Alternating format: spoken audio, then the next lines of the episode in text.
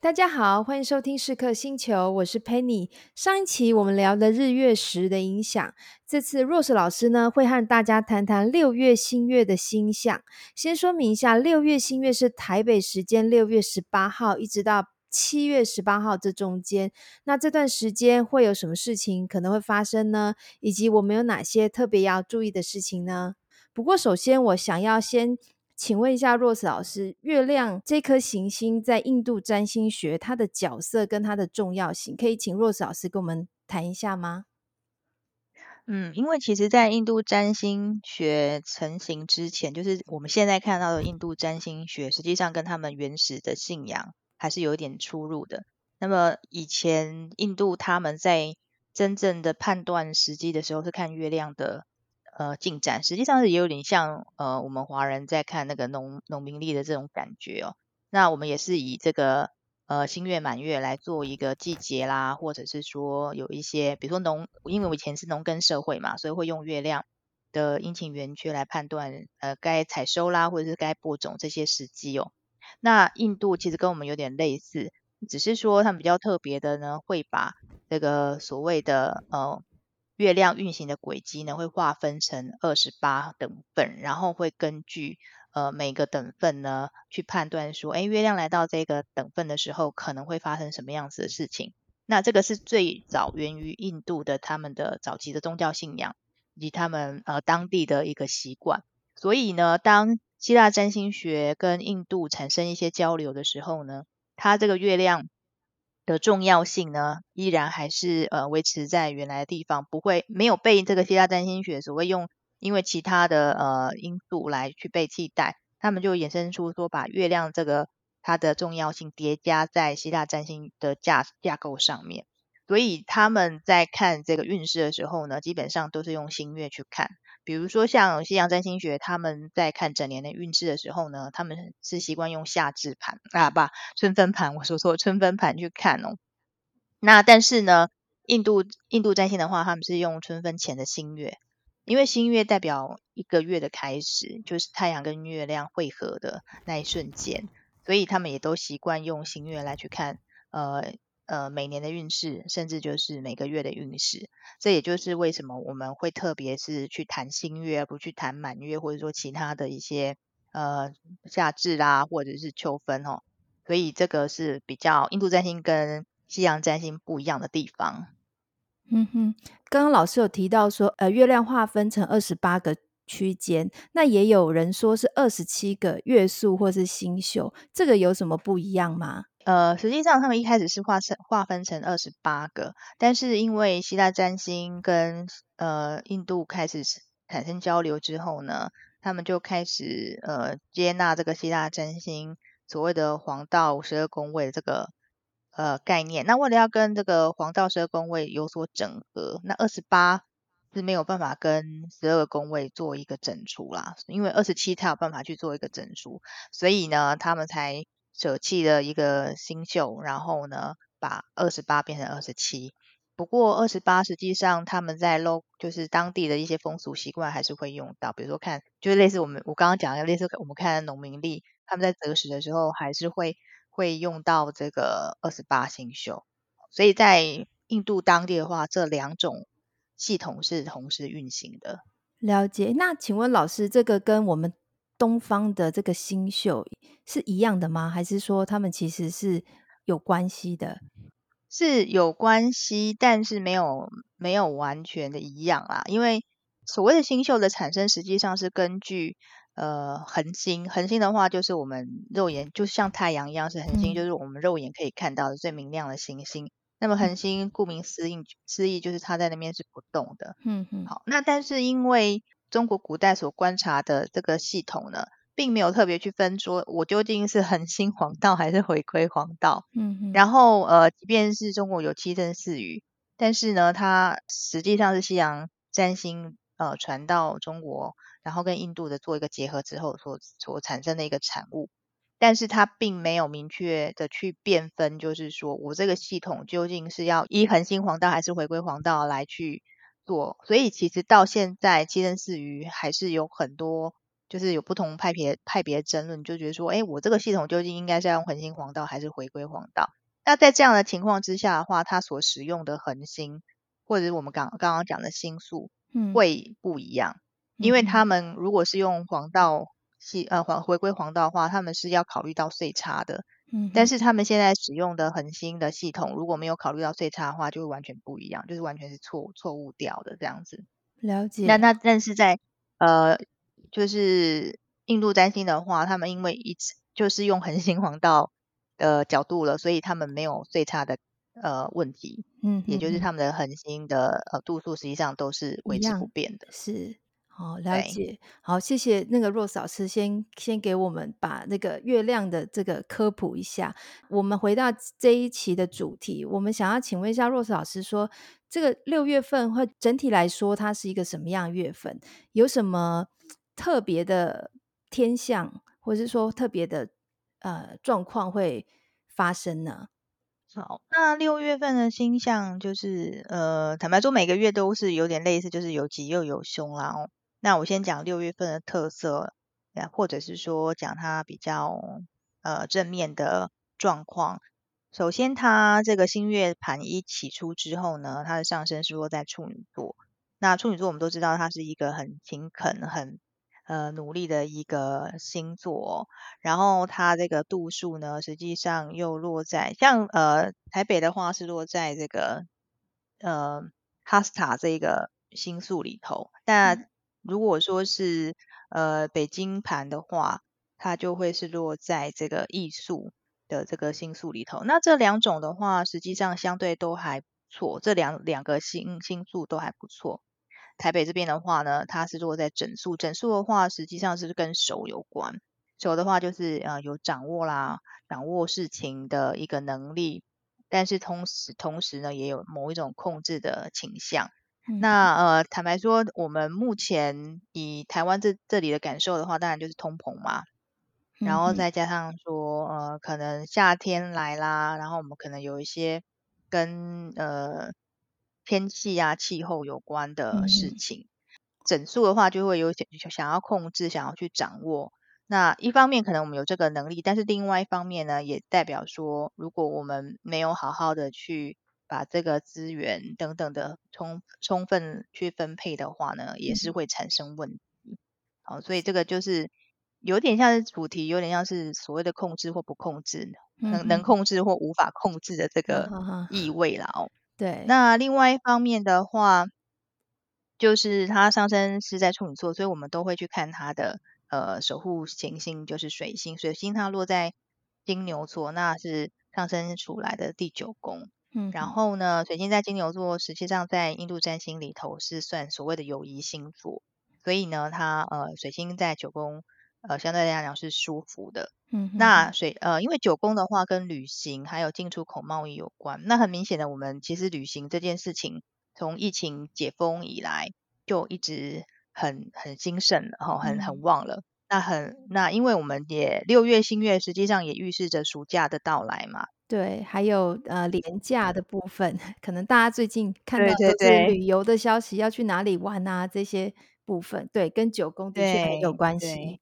所以呃，这个我们可以预判了。那很很很，就是很可惜的，就是说，如果大家有去看台湾的这个所谓景气信号灯哦，就是、嗯、呃，我们进出口贸易实际上是呈现一个衰退的状况。不过因为这一个月或者是呃夏天呐，吼，因为其实六月新月是夏至前的新月。嗯。那如果说我们呃依照这个西洋占星学的逻辑的话，或许它也对我们整个夏季。的进出口贸易可以有一些呃预判哦。那如果水星在九宫，水星又是商业之星，它落在九宫，呃，也预示着我们的进出口贸易可能会开始呈现好转的状态。好、哦，换换句话说，我们那个景气的蓝 灯也许有可能呃稍微的，或者是分数稍微提高哦、等等的。那当然，这个跟一般的经济学家预测的也差不多啦，就是我们的。呃，景气的低谷可能会落在第三季。那如果从星象来判断的话，我觉得也蛮蛮符合实际的，嗯、呃，就是这些经济学家们呃预测的。老师刚说的这个夏季前的新月，所以我们可以从这个来判断，对，或者是说呃缓慢复苏的趋势，因为毕竟金牛不是一个很很快的星座，它不是一个。对，它是一个固定星座啦，嗯、所以它速度会比较慢一点。嗯、但毕竟是水星在这边，毕竟是友谊星座嘛，嗯、所以呃，对水星来讲的话，它有会有一些时间，它需要一些时间，但是它是一个朝呃比较正面积极的方向去行呃前进的。嗯哼哼，老师刚提到的都是比较正面的，那有没有比较或者我们特别要注意的一些状况？嗯。比较要注意的状况，实际上是要谈到说这个新月啊，呃，基本上它，我先讲这个新月是落在这个双子座的二，它是落在十宫，嗯，十宫的一个位置。那呃，新月落在十宫，十宫的话，当然就是跟一般来讲就是政府单位。那如果说，或者是说这社会上有头有脸的人物们，那基本上应该是比较具有领导领导地位的人。嗯哼，好，那他的话呢，因为受到这个所谓的嫉妒的伤害，从二宫来的伤害，所以呢，呃，然后嫉妒又落在财帛宫二宫哦，所以我们会考虑，我们会想象，就是说，虽然我们进出口贸易刚刚讲到会有一个复苏的状况，可是呢，整体的经济或者说大家对于钱财，呃，口袋有没有钱这件事情哦，可能还是会感到，嗯，没有那么的立即的。呃，正面的发展，嗯哼，好，那当然，因为台湾接将近选举年，经济的议题肯定会再被提出来，那可能就会对，嗯，政府单位啊，可能会有点压力，这是一个。嗯、然后另外一个就是说，我们谈到经济，不免就会谈到说，哎，股市的表现，因为股市是经济的一个所谓领头羊，或者说它一个它是一个先行指标啦。嗯哼，那。刚好呢，呃，这个五宫，五宫的话，我们一般来讲把它视为投资的宫位。那它的定位星土星呢，却落在它隔壁的宫位，然后即将逆行。嗯、所以，呃，逆行这件事情，通常我们在财务占星或者是所谓的金融占星里头，行星逆行，尤其是五宫主逆行哦，通常都会代表某一个呃市场它可能回档啦，或者是修正这样的状况。那很明显的，因为我们从呃之就是录录音之前的股市表现来看，的确看到说，哎，因为呃 AI 的发展，嗯、所以我们呃台湾的股市呈现一个非常大好的格局哦。不过涨得很夸张，呃、对我长得太夸张哦。那当当然其中有包括一些期待啦，或是一种预期心理。不过我觉得。呃，总不可能一直涨嘛，吼，所以六月到七月这中间，尤其是新月之后，就是六月，应该说六月十八号之后，或是左右啦，因为我们不可能就是刚好 切在那一天，就是那前前后左右这样子，会有一些比较明显的股市的回档，所以有些朋友们呢，我是觉得如果呃手上还有一些比较呃投机的，或者说就 是。想要趁这一波 AI，然后想要大发利市的朋友们，可能要稍微谨慎一下，因为你越是期待，可能就越容易受到伤害。所以这是我觉得、嗯、呃要跟呃朋友们讲的。因为老师上次有提到日食的时候，日月食的时候，其实都会有一些转折嘛。其实大部分就是下修。对，一个月的后半段的时候，其实趋势是往上涨的。那到了新月的时候，又会一个往下转，嗯、它是一个像一个波形的感觉。对，基本上股市的运作真的有七八成跟新月满月有很大的关系。那不见得就是说在那一天，大概、嗯、前后两三天，嗯、那一周都有可能。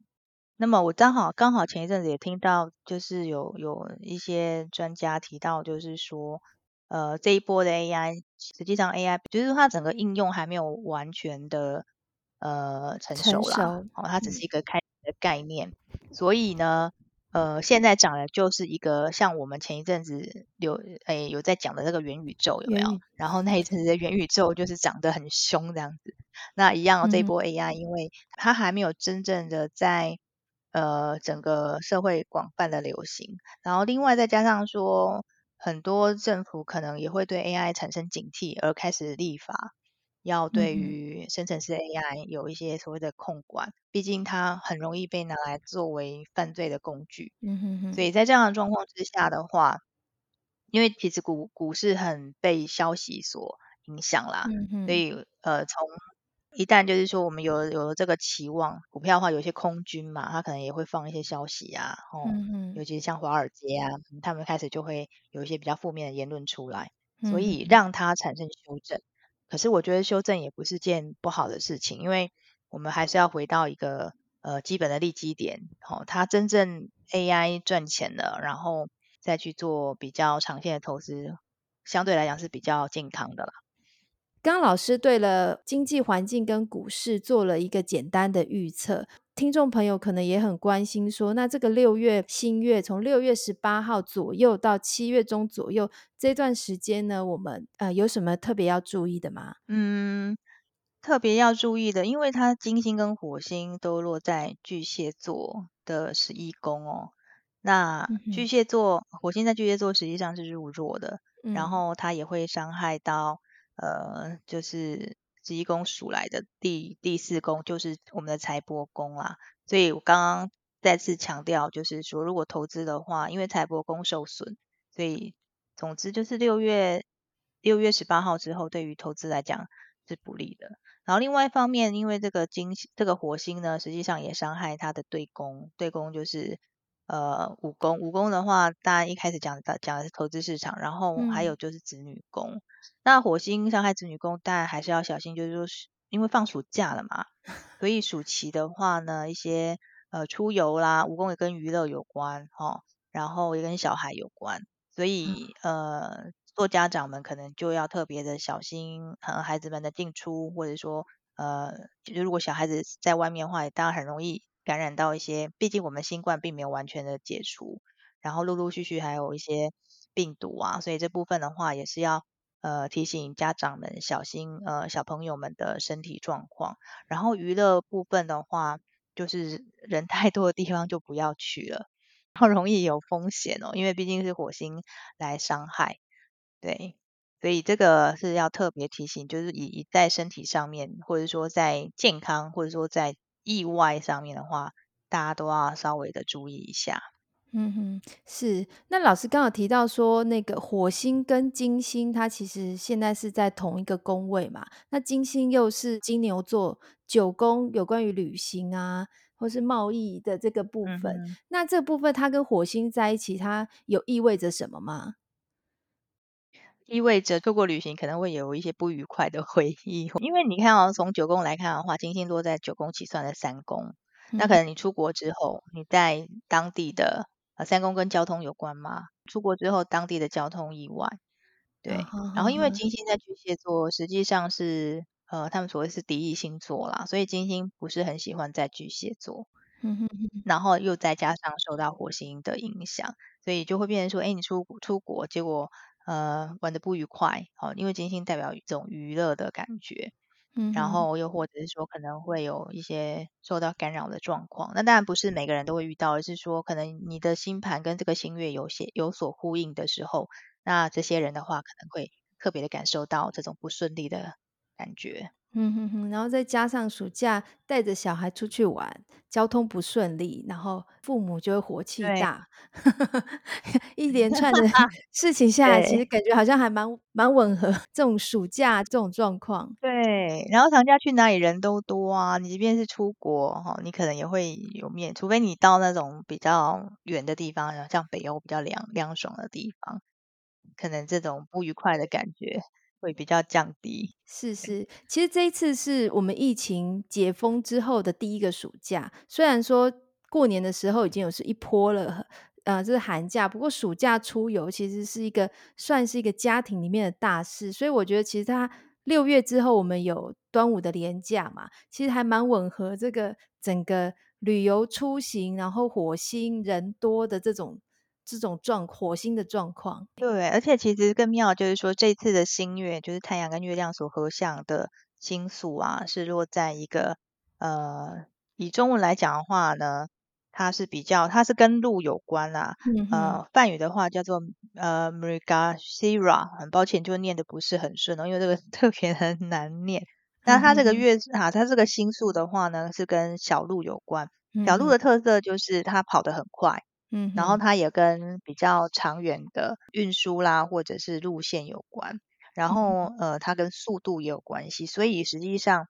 这个时候呢，是蛮适合开始一些新的。事物哦，那当然旅行也包括。那除了旅行之外呢，呃，其实也很适合结交新的朋友啦，嗯、哦，或者是说开始一些新的计划。那如果是商业层次的话呢，你或许也可以开始呃做一些新的交易，或者是说寻找新的合作伙伴。嗯，那呃，如果想要搬家的哦，这个时候实际上也还蛮适合呃在这个时候进行的。所以这个新月基本上来讲的话，呃，实际上是一个相对正面的一个呃星宿。